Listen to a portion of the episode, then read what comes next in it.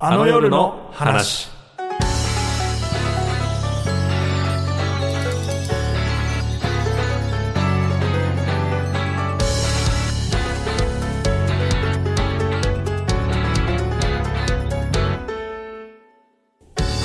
今まで聞いたラジオのコーナーで一番好きなのはアルコピースのオールナイトニッポンゼロの元気いっぱい酒井ちゃんです。日本放送石井ひかるです。今まで聞いたラジオのコーナーで一番好きなのは霜降り明星のオールナイトニッポンの霜降り交友録です。濃密主催の脚本家のコミカド雄一郎です。ああ霜降りね。はい。あのコーナーで言うと霜降りのラジオ好きですね。コーナーいっぱいあるもんいっねぱいありますしこの交友録っていうのがまあ架空の霜降りのまあ付き合いみたいなのをね、はいはいはいはい。募集してるコーナーなんですけどそれの武田鉄矢さんのシリーズと中田カウス師匠のシリーズがね もう面白くて好きなんですよコーナーってあれだよねシリーズ化するのが面白いよねそうですね。なんかだんだん、なんかリスナーの中で盛り上がっていってるというか、それでなんか二人もめっちゃ笑うし。あれだから昔の職人って、はいその最初を作るのに努力するみたいな。その流れ作った人が一番偉いみたいなのがあるらしくて。まあでもそうですよね。で昔うん。の職人はプライドがあるからお互いに、あの絶対にやらないのよ。人が作った流れのものを シリーズを真似しないとかあるんだけど、はがきじゃなくて今メールになった時代ぐらいからみんなもういいよみたいなそうですね。シェアしてってるみたいなだってもうその番組の回の中でできた流れもそうそうそうるみたいなそうそういう時代に。になってるけどでもなんかその最初を送ったのはなんかプライドがあってなんかこう 俺なんだみたいなのが あるっていうのをそうですね。まあそれすごいですよ。最初の一通目作れたら。いまだにあのオードリーのオンライトのサブ作家やってるチェ・ヒロシはいはいはい。で関口優斗っていうはがき職人だったの。あ、そうなんですね。はがき職人時代の方が普通の名前なんだけど。えっとで彼はアルコピースのオールナイトニッポンでなんか一回ドデカミンをはいはいはい。が流行ったことがあるのよメールの中で。あー、なんかドデカミンいじりみたいな。はい。それを最初に送ったのは俺だってずっと言って それは真偽のほどはる いやどうなんですかまたそうなんじゃない。全然こっち側は意識してないんだけど送った本人はすごい、まあそれ続いてったら嬉しいでしょうね。そうそうみんなが同じようなものをね、そう最初のものを送ったみたいな。はいはい。で僕が好きなのは「元気いっぱい酒井ちゃん」というコーナーがあって、はいはい、自分の担当番組なんだけど そうですよね。別に自分が考えたわけじゃなくて、うん。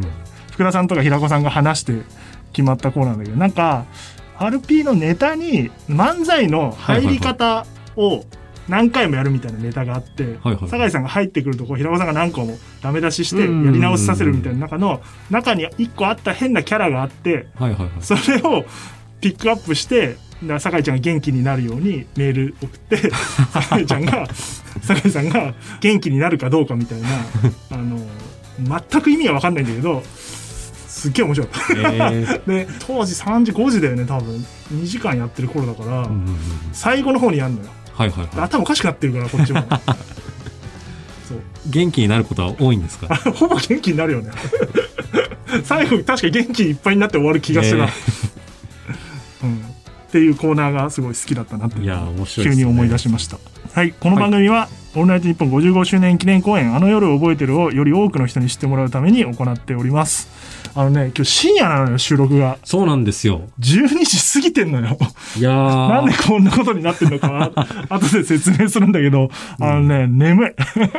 いや、僕は逆に。テンション上がってる。テンション上がってます。オールナイトの時間が近いからね。マジで深夜ラジオやってる気持ちじゃんっていう。そうそう。今日ブースもね、あの、日本放送のスタジオのロクスタかな？はい。えー使わせてもらってるから、すよよりラジオっぽい、今までで一番ラジオっぽいスタジオでそうなんです。撮ってるから、あのーね、ディレクターさんともこのガラスで隔てられてるんで、初めてこの聞こえないところから、あの、視覚情報だけで急もらうっていうのをもはいはいはい。らって、なんか嬉しかったですね、さっき。いすっごい静かでしょ。や、めっちゃ静かです。はい。これ初めて、なんかずっとディレクターやってて、急になんか、例えば若林さんとか星野さんに入るみたいな時あるのよ。はいはいはい。入った時に驚くほど静かでビビったことがあって、い やそうなんこんな静かなんだうんみたいな。全然声が響かないっていうかな、もそうそう。これで今あの作家の畠山くんが今ゲストの打ち合わせに行ってていないから二人っきりいや、だから二、人っきりです、超静かなのよ。なんかちょっとドキドキしますね。これね、不安になるでしょ、それで喋ってると。いや不安になります向こう見て笑ってないと、すごい不安になるから、あ向こう笑わせた方がいいとか。確かに。なんか、向こうの笑い声もこっちに全然届かないから、そうそうそう確かに。不安になりますね。ちょっと、ちょくちょく見ながらだから俺とか笑い声でかいから、はい後で聞き直すと入ってたりするのよ。壁突き抜けて。貫通しては。うんそんくらい笑う方が、あの、喋りとはやりやすいっていうのがすごいわかるのよ。中で喋ると。ね。リアクションあった方が。そうそう。動いてくれてたらいいなとうん。いうところを、こういうね、気持ちも分かった上で、えっ、と、これから作品作っていくとはい。いうことなんですが、チケットの先行発売しておりますので、うん発売期間は2月28日、月曜日23時59分まで、通常の配信視聴チケットが3900円、スペシャル特典付き配信視聴チケットが5500円、公式グッズも発売されていると。今、あの夜の T シャツを着てますね。あの夜 T シャツですか、はい。来てます。いや、これもね、君のは紺に黄色の文字、黄色字で、あの夜と。あの夜。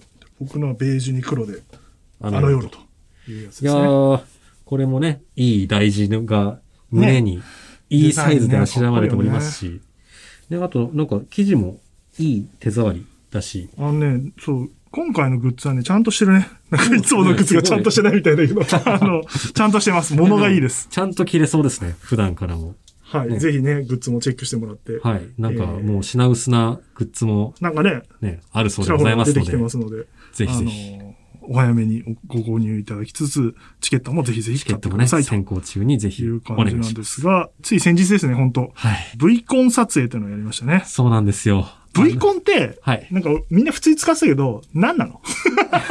俺知らないで、まあ普通に、はいはい。あ、V コンね。あ V コン、V コン。次、V コンなんでみたいなこと言ってたんだけど、何なの？まあ、あの、絵コンテとか映画とか作る前に、あ、絵コンって聞いたことある。漫画描くときにも書ね。そうですねコンテね。絵でこういう映像にするっていうのを元になるやつねはい、書いたりしますけど、まあ V コンというのはそれのビデオコンテ版っていあう、、ビデオコンテの略そのなんだ。V でございます。ずっとはい V コン、V コンって言っててさ、ななんだ V コンってと思って。そうなんですよ。ああ、だからその、これ、れからいろいろ演技したり、うんうん稽古入ったりする前に、ビデオで撮って撮影しといて、それを元にやるっていう元を撮るという、そうです。もうね、演者という身内でさえ、これ結局どういう映像になるのっていうのがイメージしないとなかなか稽古もね、難しいかなと思って、まあ我々としても、実際移動とかどうなんだろうっていうイメージつけたいっていうのがあって、もう脚本の全シーンをですね、あの、カメラを持って、もう石井さんにもずっと付き添ってもらって、うん車内中で撮っていくとたいや、撮りましたいね。う感じで、朝10時前ぐらいからみんな集まって、はい。しっかりあの、抗原検査してみんな陰性で、はいじゃあ大丈夫だって言って緊張、しましたね、あれもね。で、やり始めたのはいいんだけど、全然終わんねえのな。あんなに終わんないかね。いやー、永久に終わんねえかと思ったもん。いや、ちょっと泣きそうになりましたね。あれはもう。で結局終わったの、25時を過ぎていたので、そうですね。ほんと15時間ぐらいいや、途中ちょいちょい休憩も挟んでましたけども。休憩だって10分とか15分ぐらいしか取ってないから、ほぼぶっ続けで、あれ大変だよね。俺は見てるだけだからさ、基本的には。あの、まあ、スタジオの使い方とか教えるけど、カメラ持ってもらったりもしましたけどね。まあ途途中ね中手足りなくて。だから、そう全部ダミーの役者さんというか、代わりにね、あの、ねスタンドインって言うんですかね。あのああいう役割の方竹安さは、はい、はい手伝っていただいて、演じてるとこをカメラで撮ってって、コミカド君がそれに、えー一個一個、こういう風なシーンですと説明していくみたいな。はい。くだりがあって。あれだから一番大変なの、カメラモンスター宮原くんだよ。いや、そうなんですよ。宮原くんっていうノーミーツの制作の子がいて、ね今回あの、まあ、映像演出部分のね、監督してもらう人なんですけど。まあだってカメラ彼マンじゃないでしょ、正確には。そうなんです。もう、宮原君って映像演出を統括してもらう人なそうだんですけど。よね。人がいないからさ、もう宮原くんが、あの、やってて、もうずーっとカメラ持って、で、役者さんがまっすぐ歩いてくるところをう、んうん後ろ向きに歩いたりするわけよ、カうん。メラを。そうなんですよ。その動きをやったりするから、壁にバンバンぶつかったりしながら、撮ってって、で、まあ、一通りワンシーンずつやっていくんだけど、撮って、で、なんか、じゃあ V チェックしようみたいな感じでコミカト君が見て、もう一回いいっすか？みたいなことを言うわけよ。そうすると宮原君が、顔が明らかに、オッケーオッケー、オッケーオッケー、どうするどうすいや、るみたいな。いいやつだからあなって、宮原は。で、そんなことをやっていくから、本当あの、前半のとこで1時間ぐらい押したのよ。いやー、そうですね。なんかそれ考えないようにしちゃってたな、途中からもう。いや、一回俺が別件があって電話してて、で、15分ぐらいして戻ってきたら、なんかこう、もう不穏な空気になってて、はいあの、ちょうどブースのシーンで、そうなんですよ。なんか、どうしたかな みたいなことコミカドくがずっと言ってて。沼にはまってで、る周りのみんなも、いや、こう、こうした方がいいんじゃないみたいな言っても、うーん、でもな、うーん、みたいなこと言って、じゃあもう向けてみようみたいなことで、なんかドハマりしてて。いやー、ちょっとあのシーンどうし、どうするかまだ解決しないからな。このそれで30分押すみたいのがあって、で、あの、終電があるから、あの、役者の方が遠いところがいらっしゃってる方もいるから、あの、だんだん帰ってくるんです減ってくんだよ。みんな帰ってくれよ。なんかいないから、俺もなんか最初見てただけなのに、石田ちょっと時間ないんで、あの、4カメ全部回すんで、石田カメラ持ってくださいって言われて、いや、そう俺カメラ持って、固定の F カメラですって言われて、だから動かないでくださいって言われて、使ったこともないカメラこうやって持ってこう、ピッて撮って。もうね、あの三脚で一個一個固定してる時間もないっていうことで、ないからここで、ここの方向いて持っててくださいっていうのをね、もうやっていただいて。最初はさ、なんかカメラの台数をちゃんと3個ずつとかにして、2回やるとか3回やるとかやってたのに、もう時間ないから、1回で行こう !1 回で行こうみたいな。いや ピリピリしたけど、みんな、これ帰れないぞ今日みたいな。ー、いや、もう死ぬかと思いましたね。宮原くんとコミカドくんの顔真っ白ね。もう終わる頃疲れ切って。疲れたな。かわいそうに。だから、まあ本当にね、できないかもしれません。いやーね、あのこれどうすんのってところがまあたくさん、ね。めちゃめちゃあったね。最後超強引に撮ってたもん、もう。まあ、とりあえず、うん後で考えるから撮ろう、みたいな。ひどかったな、いやー、ち終ょっと、ね、盤は。頑張ります。これからちょっとね、はい。実現に向けて。目が撮影したのを編集して、一本化して、それを今度みんなでチェックして、そうです。直していくみたいな明日編集作業がありますねやってきます。はい。あれだから前半、ディレクターの堂島役やってた人が、あの、帰っちゃったりして、あの、後半違う人がやってたりするから、マジで繋がんなくて、どうなってんのかわかんないんだけど。だからね、もう、ゼッケンみたいなのしてまあしてたけどね何々役っつって。そうそう。最後もうほぼ同じ人がやってたからね。そうっすね。いや、大変だった。あー楽しみだな、あれ。頑張っていかないと。あの、なんとかね、こっからちゃんはと、ね、佐久間さんに丸投げして作ってもらおう。難しいところは。いや、アイデアもいただきつつね、頑張っていきます。はい。で、今回のゲストは、公演に出演するキャストの俳優さんがやっと出ていただけます。はいあの、そうですね今までなんかよくわかんないスタッフとか ついに公演出てましたけどの、やっとあの、ちゃんとした人が来ます。出てくると。えーサブ作家の神田隆二を演じる、はいえー入江仁義さんですね。入江さん。いやー、イケメンです。イケメンがそうなんですよ。来ますよ。ね我々みたいな、こう、何者かもわからないラジオに、やっと本物の役者さんが来ますよ。華やぐでしょうね。はい来ていただいたら。というわけで、入江さんはこの後すぐ登場です。あの夜の話、最後までお付き合いください。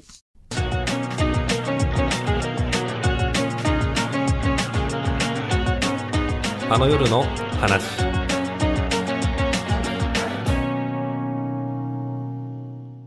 では、ここでゲストをお迎えします。俳優の入江仁義さんです。わあ、入江あさんだ。ーこんにちは、こんばんは。いや、こんばんはですね。俳優の入江江仁です。深夜にありがとうございます。聞いてる人はね、いつ聞いてるかわかんない。そうですね。深夜ですから、もう、本当もうすぐ1時になるっていう。いや本当ですよオールナイトの時間ですよ、まさに。うん。大体そのドラマの現場とか映画の現場はいって早朝に入ることが多いんですけど、ああ、そうですよね。全く逆なんで、すごい1時間前に入っちゃって、とてもふわふわした気持ちですね。いや、でもそうですね。なんか、まあ、緊張ともまた違う変な気分になりますね。この時間に人と話してると。そうですねしかも、お二方と初めて一緒に仕事する日がまあ今日、そうですね。ってことですね。なんでら。こんな形なんだって。まだ稽古も始まって稽古もやってないのに。変な気分かだ。らの、まあちょっと顔合わせで話させていただいたにしても、それ以来なんで。現場はここが初めてということで。うん今日だから、えっ、と、この後、佐久間さんのオールナイトニッポンゼロのはい。見学をするんですよね。そうですね。うんあの、役作りも兼ねて。そうですねうん。サブ作家という立場がどんな 立ち回りをしているのか。どこに座ってるかとかもよく見ていただければ。はい。なんでこの時間に、じゃあその前みんないるから撮っちゃうよっていう 発想でやって。いっぺんに。あのね、僕も昔ディレクターの時は、この時間ものすごい元気だったんですけど、はい今普通に朝起きて夜寝てるんで、はいものすごい眠いんですよ。ああ、もう、生活リズムブランクを感じてるん普ですよ。通の一般的な社会人のリズムに戻ったんですね。だって今日僕一日中カフェイン飲んでますよ。なんかだってそういう朝起きて夜寝る生活だから、まず朝コーヒー飲んで、はいはいはい。昼にエナジードリンク飲んで、うん今コーヒーまた飲んでますから、え、途中仮眠取ってないんですか？取ってないです。あ、それやばいっすよ。マジで。一部って1時3時なんですけど、はいはいはい佐久間さんより2部って4時半までやるんですけどそう確かにですよね。本当に3時過ぎてくると、体がおかしくなってくるんですよ。そうですよね。なんか、いやーでも結構、その、なんだろう、生活リズムが、むむちゃくちゃになる仕事はしてるっちゃしてるんで。はいはいはい。まあそうか。意外とまあ体力まだあるもんな。なんか前あったのが、撮影の前日に役者さんのスケジュール合わなくなっちゃって、はい前日にその現場に呼んでもらったことがあって、ええそんな急なことなんですね。ありましたね。はいでね、ないで現場行ったりとかしたことはあって、まあしんどかったですけど、まあなんか元気にやっていきたいと思います。今おいくつなんでしたっけ？今28です。富門さん富と門くん。同い年です。同い年ですね。そんな、入江さんのはい。プロフィールをですね。盛り上がりすぎてそうプロフィール盛り上がって盛り上がっているんですけども、ちょっはいとご紹介したいと思います。書いてあるもんね。そうなんです1993年生まれ。はい。書いてあります。えー、入江さんは1993年生まれ、千葉県のご出身でございます。2008年にドラマ、絶対彼氏、完全無欠の恋人ロボットでデビュー。はい。えーその後、ドラゴン桜、半沢直樹など、すごいな。超人気作品で存在感を発揮する一方、映画の分野でも劇場、キュウソはチーズの夢を見る、はい。お前はまだ群馬を知らないという話題作に出演、はいさらに豊富な舞台経験も兼ね備えている俳優さんでもありますということでございまして。ということらしいでございます。検温ですもんね。そうでございます。いやーそうそうたるそうですよ諸先輩ね。方がいらっしゃる事務所でございますねち。ゃんとした役者さんですよ。だから本当に。本当に。半沢直樹ですもんね。そうですね。ね出てたもんな。やらせてもらってました。酒井さんの横にずっといて、そうですよね。はい。伝書バトのように。やっぱり、俺、半沢直樹今出てるな、みたいな、ありました、みたいなとかで。あ、ていうかあれ、前作は当然見られてますよね。前作もちろん、オンタイムっていうか、その、ちゃんと追っかけて見てて、まさかその、結構時間が空いてからのシーズン2だったんで、でねうんまさか自分が出れるとは思ってもいなかったですし、なんかそんな、オラつく余裕なかったですよ。俺、半沢出てるみたいな余裕はなくて、はいはいはい。なんかその、やっぱ、専門用語とか、はいはい。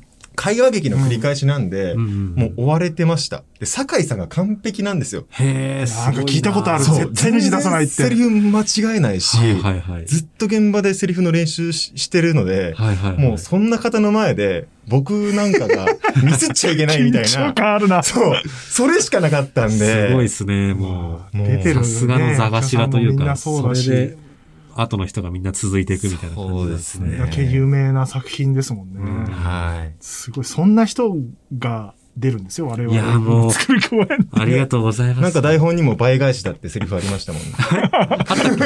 なんか、いつの間にか書いてたしな。ちょっとしてきた。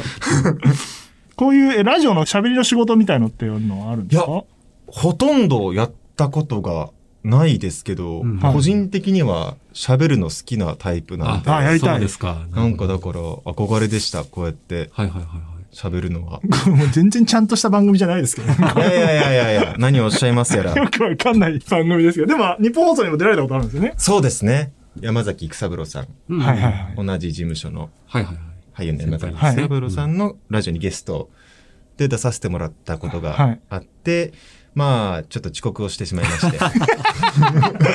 先輩ですよね。はいそれは、そうです。な、何故の遅刻だったんですか？いや、なん覚えてないんですけども、とりあえず飛び起きてタクシー乗って、やっぱその、なんだろう、打ち合わせの時間があるから、はいはいはい。収録の時間までに間に合ったんですけど、なるほどすごい気が気じゃなくて、いやー、そうですね。先輩待たしてると思うと、そうですよね。としかも一緒に歌うコーナーとかあったんで、あありますね、あそここねんな俺が歌っていいのかみたいなあ気持ちで歌って、帰りに、そこの有楽町のビッグカメラで、爆音の 目覚まし時計買って、ああ、もはい、う、さい二度とこのようなことが。このようなことが起こらないようにと。あの、よく見る夢が遅刻する夢と、はいはい舞台上でセリフ飛ぶ夢です、あああ、もでも、聞いたことある恐ろしい。真っ白になっちゃうっていう。真っ白になっちゃうわかり夢。ますね。今全然舞台とか出てないのに、はいはい。未だに定期的に見ますね。いや、僕も、まあ、ちょびっとだけちょっとあの舞台に出たこととかもあるんですけはいはいはいはいど、なんかあの、セリフあやふやなまま舞台に上げられる夢っうんてのを見ますね、うまに。。あるあるだと思います。不安になると、そういう夢見るんですよね、僕も。僕もディレクター時代やっぱ放送事故の夢よく見ましたね。え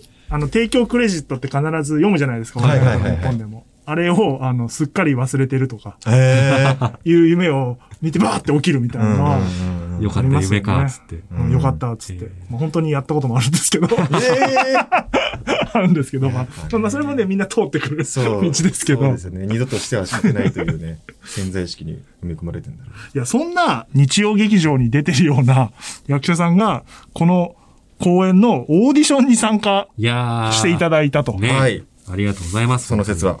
あ本当にありがとうございましたというこちらか。こそです。本当に。やっぱり印象に残ってますよね。そうなんですよありがとうございます。入江さんは印象残ってますねオーディションの時それ嬉しいですね。はいやっぱ。なんか、役者、オーディションを受けに行く側っ。てわからないじゃないですか。その後、オーディションが終わった後に、えっと、例えば、演出家の方とか、プロデューサーの方と、どうでしたっていう機会なんてないから。こういう時になんか印象残ったとか言ってもらえるとうんすごく、あ、よかったなって思いますね。オーディションの日も割と早めに入られてたんですよね。入りました。1時間前ぐらいに入りました。うん。その日のオーディション内容が書かれた、そのメールが送られてきて。何時何十分からオーディションが始まりますって書いてあったんですけど、まあ当日原稿渡されたんはいはい、ね台本ね。そうですね。はいはいちょっとあの、ショート台本で演技も見るような内容があったんで、うんはい。あったんですけど、オーディション開始時間が書いてあるだけで、これ逆算しないと覚える時間ないなと思って、ねなるほど。絶対これ原稿を覚える時間を確保しないといけないと思って、すごいですよ早めに入っその、てう、ん。やっぱその通りで、覚える時間たっぷりあってよかったでいやすね。、でも、はい僕もあの、こういう、なんて言うんでしょう、演技をするオーディションってやったことないラジオのオーディションあるんですけど、あの、入江さんだけでしたよ、あの、台本覚えてたの。そうですね。うん。みんないやそうなんですか手で持ってやってましたよ。台本持っていや、それでいいんですよ。ね確かに。だから、よっしゃって思いました。はい。してやったりとか。はい。あの、よく、オードリーさんのラジオで、うん。面白そう出た時に矢部さんが、オードリーやったねっていう、そう、心の中で言いましたもん、自分に。入江やったね。やったね。僕だけ台本持ってなかったんで、よっしゃってこれは。いやー、やっぱり、そう毎回そうなんですか？オーディションって他で受けるときも。そうですね。入念に準備はしたい方ですかね。なんかオーディションとか受けた後に、わ、ここもうちょっとやっとけばよかったなとか、足りなかったなって思いたくないんで、出し切ってダメの方が後悔がないっていうか、いや自分の中でい。いやー、だからいろんな戦略があるんだなって思いましたね。いろいろで考えてから行きますね。やっぱりあの台本覚えてただけあって、はいやっぱすごいうん見る側も手がもうフリーなんで、はい。もう身振り手振りの演技とかもやってくれたりして、やっぱ見応えありましたね。なんかセリフの解釈とかも、あの、うんパッと読んだだけじゃできないような、割ともう読み込んでくれてるな、みたいな読み方してくれて、見てる身としてはすごい嬉しかったです。いや、俺最初、はいそんな早く入ってるって知らないから。マジですげえと思ってた。そう。天才かっていうね、思います、思いますよね。あれか、ちょっと見て覚えるタイプの、天才のタイプかと思って。たまにいますよね。なんかね。したらなんか、あ、早く入られて、あ、そうかそうか。まあでもそれでもすごいな、みたいな思ったんですけど、うんいや、あれは印象に残って、で、僕はあの、どっちかっていうと演技わかんないんで、自己紹介とか人柄みたいのを見てその自己紹介が、このラジオ好きっていうことをなんて言うんでしょう。ちょうど良かったっていう。そうなんですよ。言い方がいいお上品でございましたいやいやいやいやね。入江さんは。そそれもちょっとこも作戦勝ちという。考えましたね。前やっぱ考えてるんだはい、なんて言おうかなって考えてて。うんああ、やっぱそうなんだ。僕が選ぶ側の立場だったら、あんまりこう、くどすぎると、うんうんこう、うってなるじゃないですか。その気持ちもすごくわかるんですよ。すごい。確かにそうなのよ。そう、好きをあんまりこう、初めて会った人に伝えられすぎても、いやいや、知らんしって。僕もなると思うんで、いや、だからいやいやそうすごいな。ちょうどいいさじ加減。客観視がすごいですよね。人の気持ちがわかるっていうことだよね。うんそうだ、ちょうどよくて、あの、最後オードリーっぽいこと言ったじゃないですか。そうですね。言った気がしますね。確かまだまだ20代みたいなこと言ったあ言いました言いました言いました言いました駆け抜けろみたいなこと言ってた。走り抜けていきますって。はいはいはいはい。全然オードリーのオールナイト知らない人は分かんないと思うんですけど、うんうんうんオードリーの学生時代の友達の谷口さんっていう方がはいゲストで出た回があって、よく出るね、谷口さん。その時に、まだまだ30代みたいなそのセリフがあってそれをトレースしたことを最後にちょろっと言って、ちょろっと言いました。締めにペッて言って、俺の心を掴んできて、お谷口だみたいな。よかった。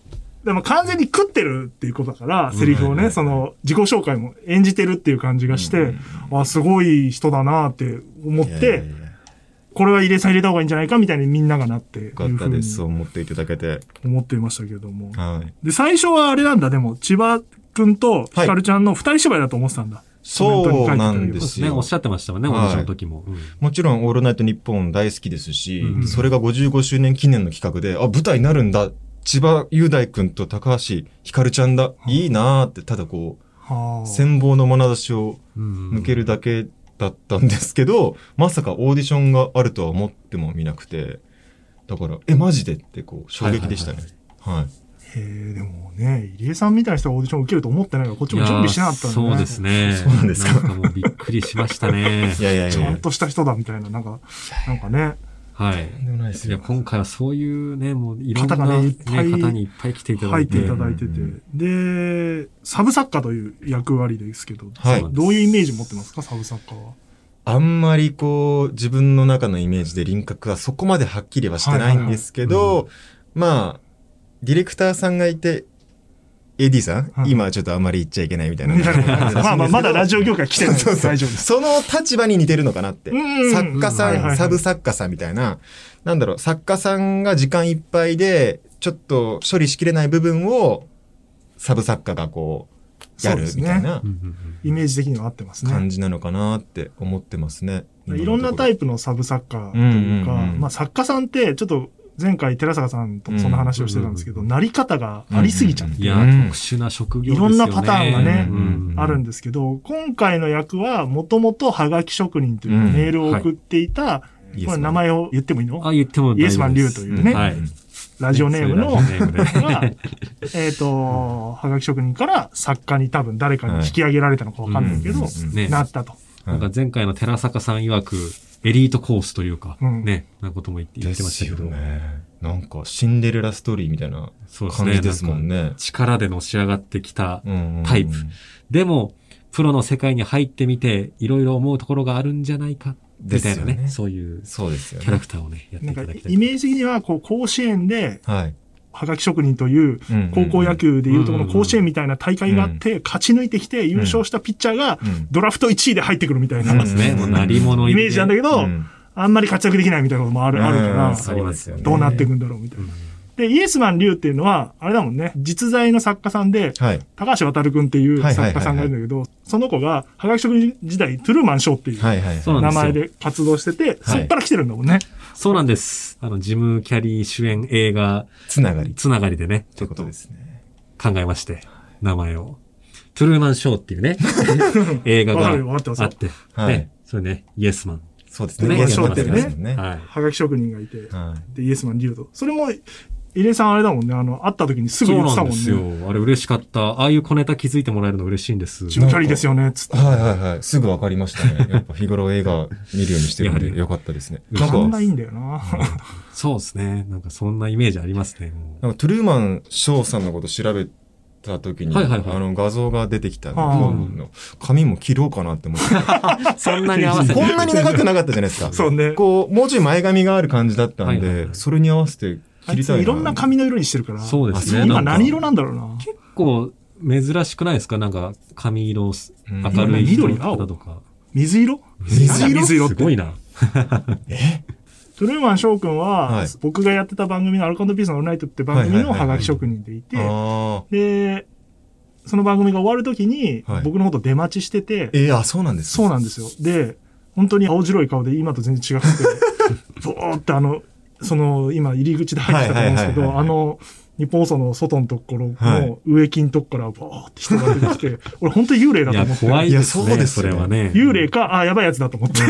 ここって別に人通り激しい通りじゃないから。ないです、ないです。ね基本出待ちとかしちゃいけないから、うん人いないんですけどうん、すごいとこから、石井さん、来て、ああ、やっぱり刺されると思って、トゥルマンショーです。トゥルマンショーです。みた。いに来た。のが最初の出会いで、あ、僕ちょっとサッカーやりた。いんですって言われて、あ、じゃあ、やってみようかみた。いなことになって、で、入ってきた。て今やもう超売れっ子作いや、そうです。いろいろやってますよね。ちょうど今ね、放送してる、あの、フワちゃんのオールナイトとか、夜遊びとか、いろいろやってる。で、サブ作家として、増田正樹さんとか、三四郎さんとか、うんまあ、イメージ的には、あの、トゥルーマンショーというか、じゃあもしかしたらイエスマン・リュウも出待ちしてた可能性が そう、そうかもしれない。その作中のディレクターを待ってた可能性はありますね。うんありますよね。ていうそんな背景が。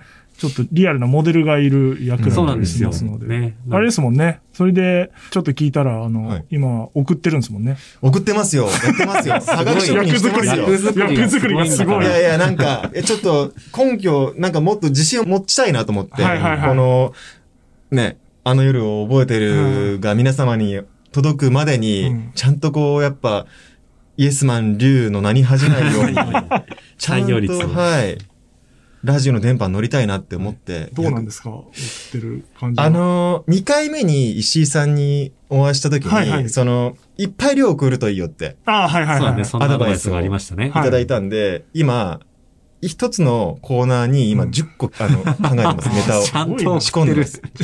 はい、マシンガンを。暇な大学生じゃないですよ、皆さん。いやいやいや、もう、ちなみに、どこのどのコーナーに送ってるとかは教えていただけたりはしまあ、あの、東洋一のツッコミをかすお、ですね。なるほど。あのコーナーも面白いですよね。今週頑張りたいですね。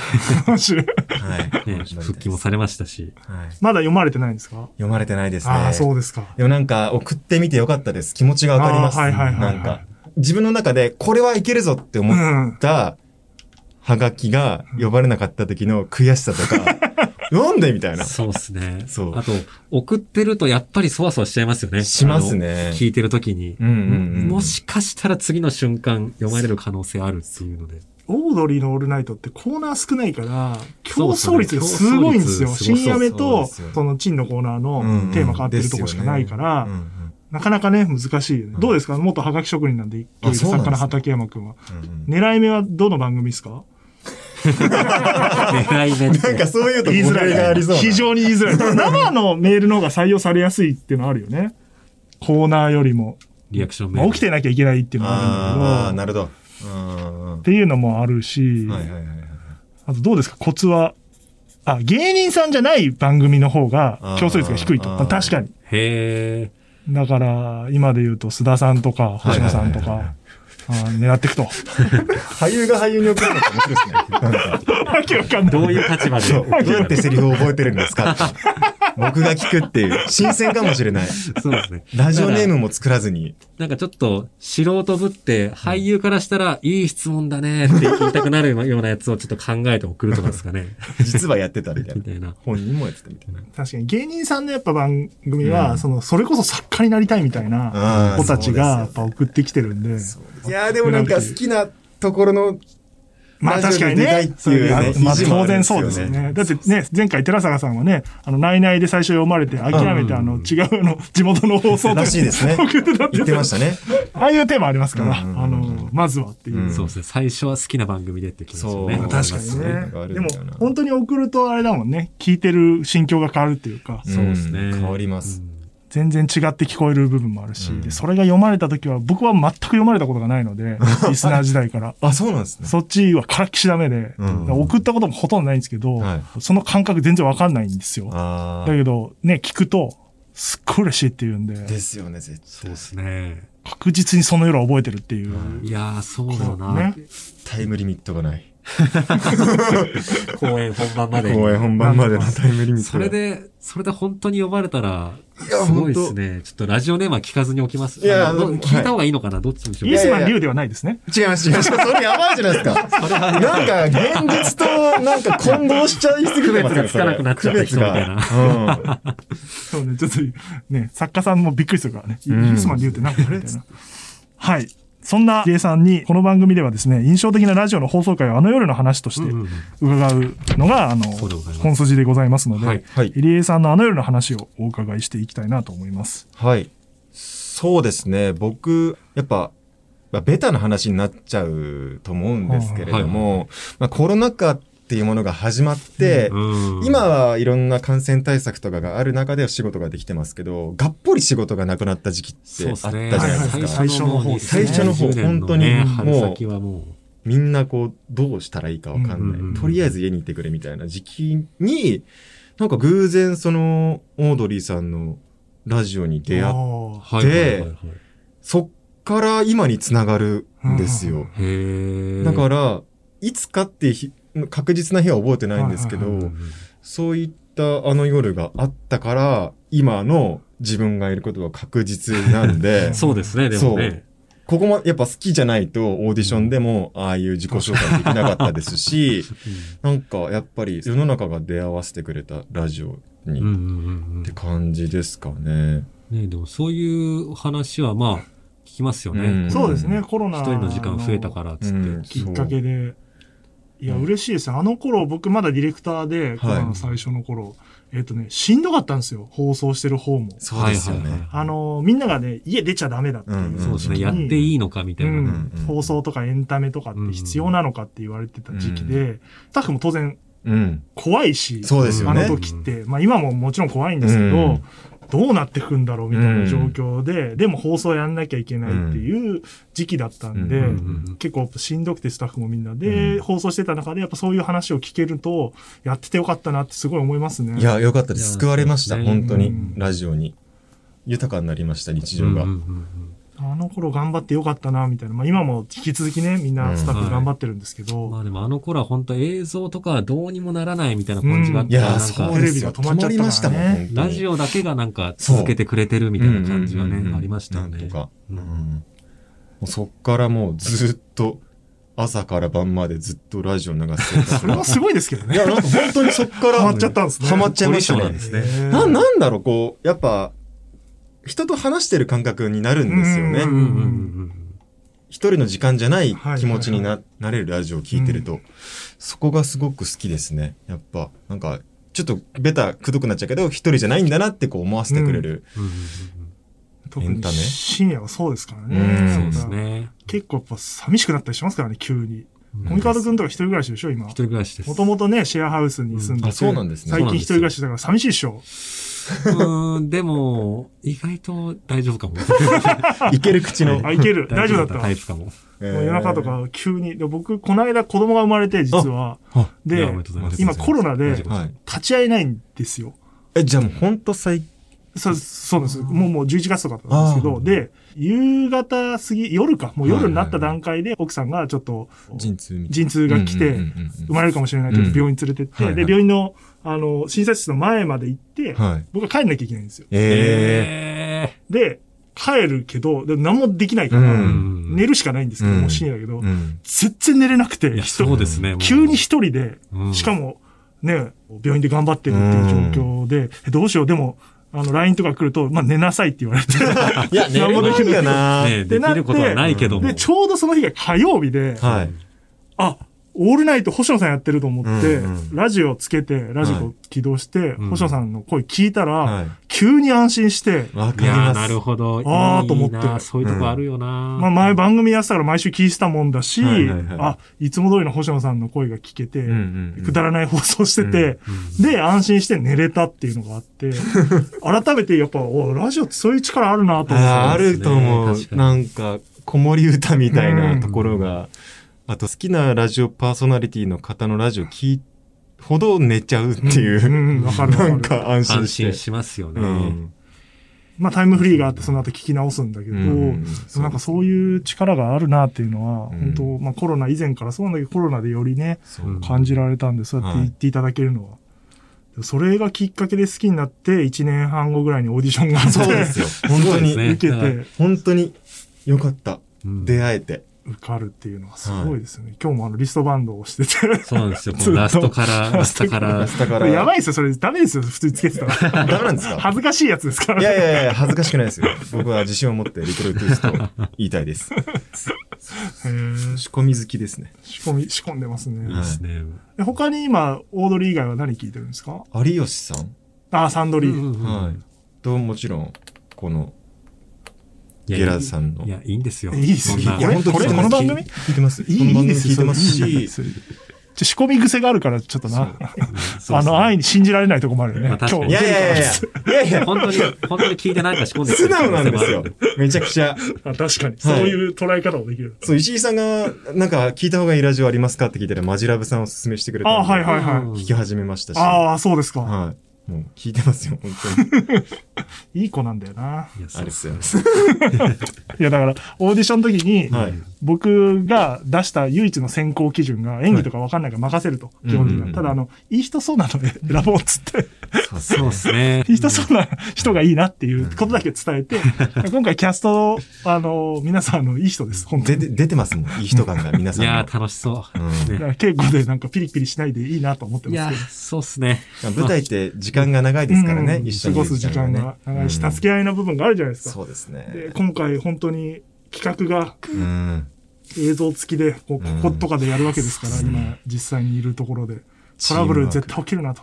いやー、ちょっと、この前、V コンというか、ちょっとカメラはいはい。回してみて、ああ、テストねテ。ストやってみたんですけど、ちょっといろいろ大変そうなんで、ちょっとオープニングでちょっと喋ったんですけど、もうはいはいコミカドくんが15時間ぐらいかけて撮ったんですよ。はいもうスケジュールなくて1日でバーって撮ってって、後半真っ白になって顔が。ええ。そうですね。ちょっと、しかもなんか、ずっとシーンの説明とかもしてるから、なんかもう口もなんかどんどんパサパサになってきて、うん口の中変な味し始めながらやってましたね。いや、だからその、ね、今、ドラマみたいに V コンは、あの、はいワンシーンずつ切って撮ってたんですけど、はいはいはいこれ実際全部繋げてやるんだよね、みたいなことになって。そうなんですよ。できんのかみたいな。わかんないもん、僕も。バどうなんだろうって。そうですよねはバラで撮ったら15時間かかっちゃうものを、い。うん。2時間、2時間で用意入っていって、一一気にやるっていう。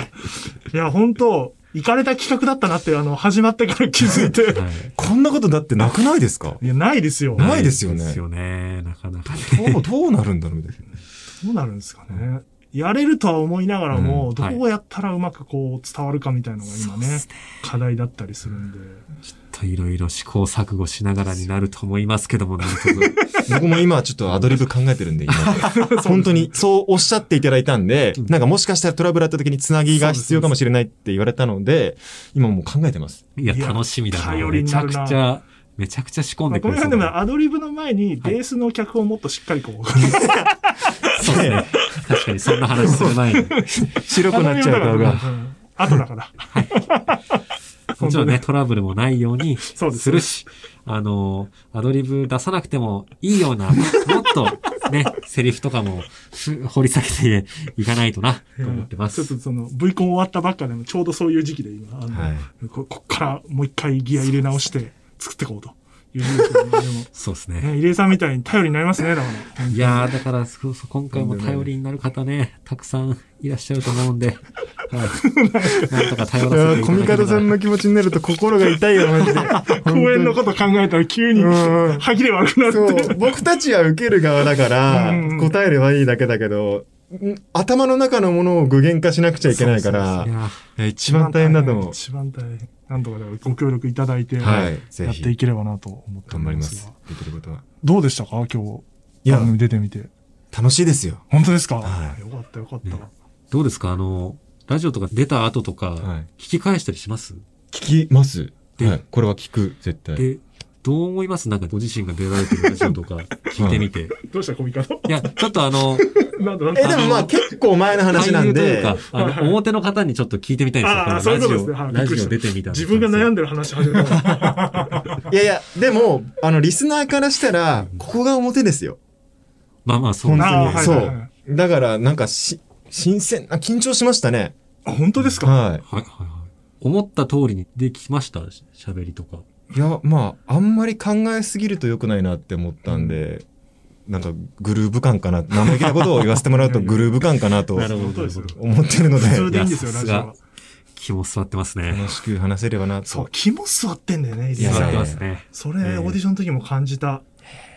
もちろん台本覚えてくるみたいな。そうですね。そういう努力に裏打ちもされてますけけどど、、最後、バッて開き直ってバンってやる感じが、気持ちいいんだ、気これがも、。気ってんな、この人っていう。バレてんな。だからこういう人が一人いてくれると、そのトラブルあった時も大丈夫っていう感じであ軸になってくれるなと思ったりもしたので。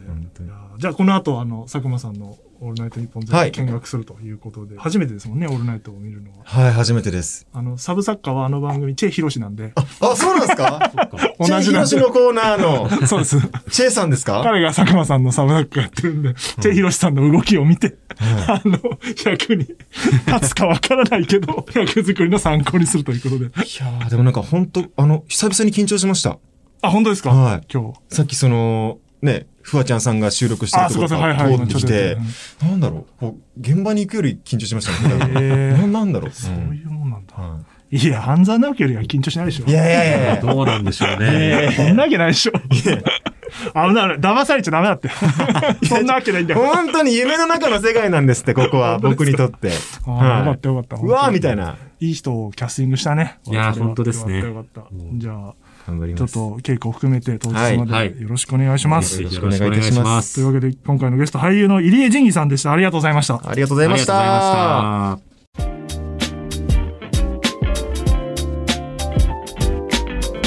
た。あの夜の話。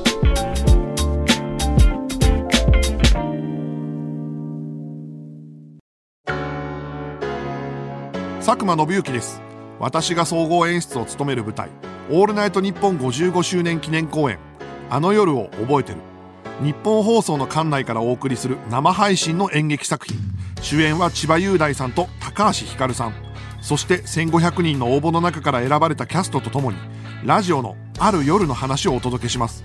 公演は3月20日日曜日と27日日曜日です。ただいまチケット発売中です。ここだけの特典映像がついたチケットもあります。詳しくは公演の公式サイトをチェック。この夜は忘れない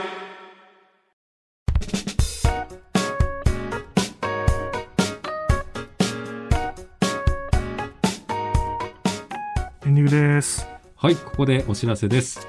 オールナイトニッポン55周年記念公演、あの夜を覚えてる。上演日は3月20日日曜日と27日の日曜日。はい両方とも日曜日ですね。はい。で、アーカイブ期間が公演にもよりますけども、3月20日から4月の2日土曜日までご覧いただけます。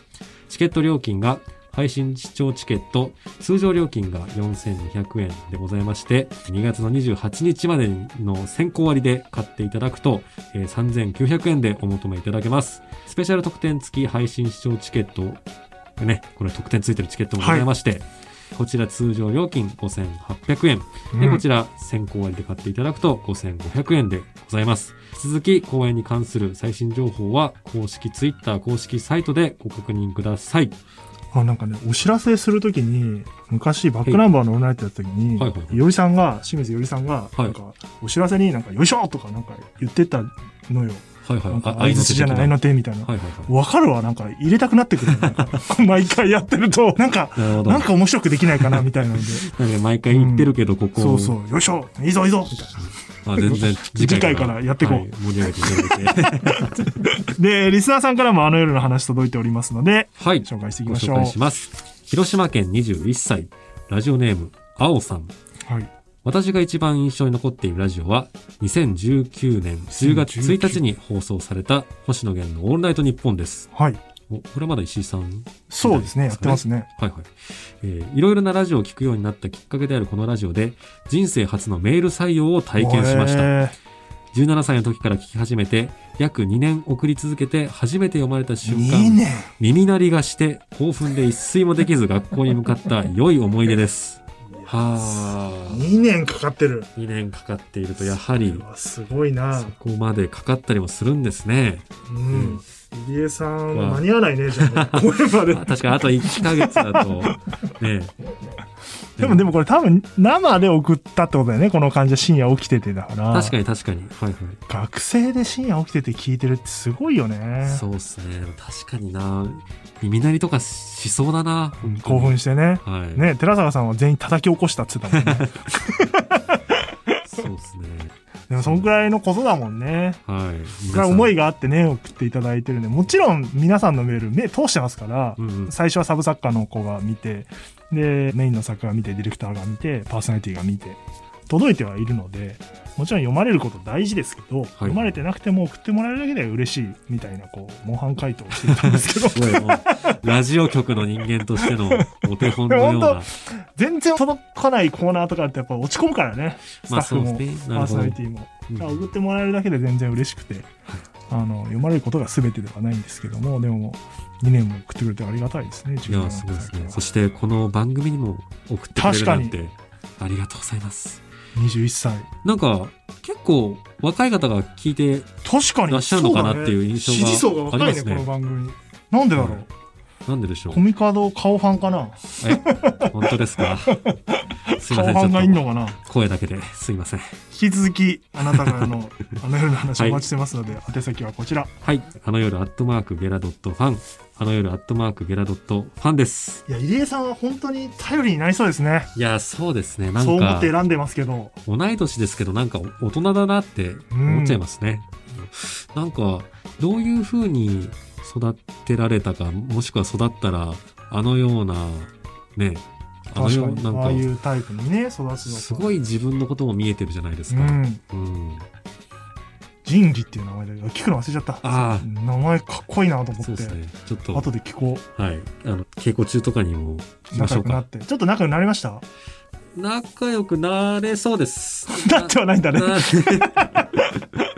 なあのねええ、コミカドくんがね、あのキャストと仲良く、まあ仲良くなる必要ないんだけども、ちょっと打ち解けてね、あの、稽古ちゃんとできるようにしとくのも、この番組の目的だったりするので。ちょっとね、打ち解けておいた方がいろいろね、同い年だからね。ちょっと相談とかね、お願いもしやすいでしょうし、そうですね、入江さん同い年ですし、友達になりたいです。一番近い存在になってくれるかなとは思うんで、あの入江さん、このエンディングまで聞いてたら友達になってください。返して、この後一緒にいるんだよね、見学するからさ。そそうだこで言いなさいよ。この、この後言えばいいんだった。はい。それではまた次回の配信でお会いしましょう。お会いしましょう。せせーのーの。。さよなら。また来週。よし。よしなの。合わない方がいいんだ。そうです。そういうルールです。この番組は出演兼プロデューサー日本放送石井光出演兼脚本ノーミーツコミカド雄一郎ディレクター小柴明輝協力恩田隆弘横田咲小野寺正人構成畠山武お笑いラジオアプリゲラの制作でお送りしました。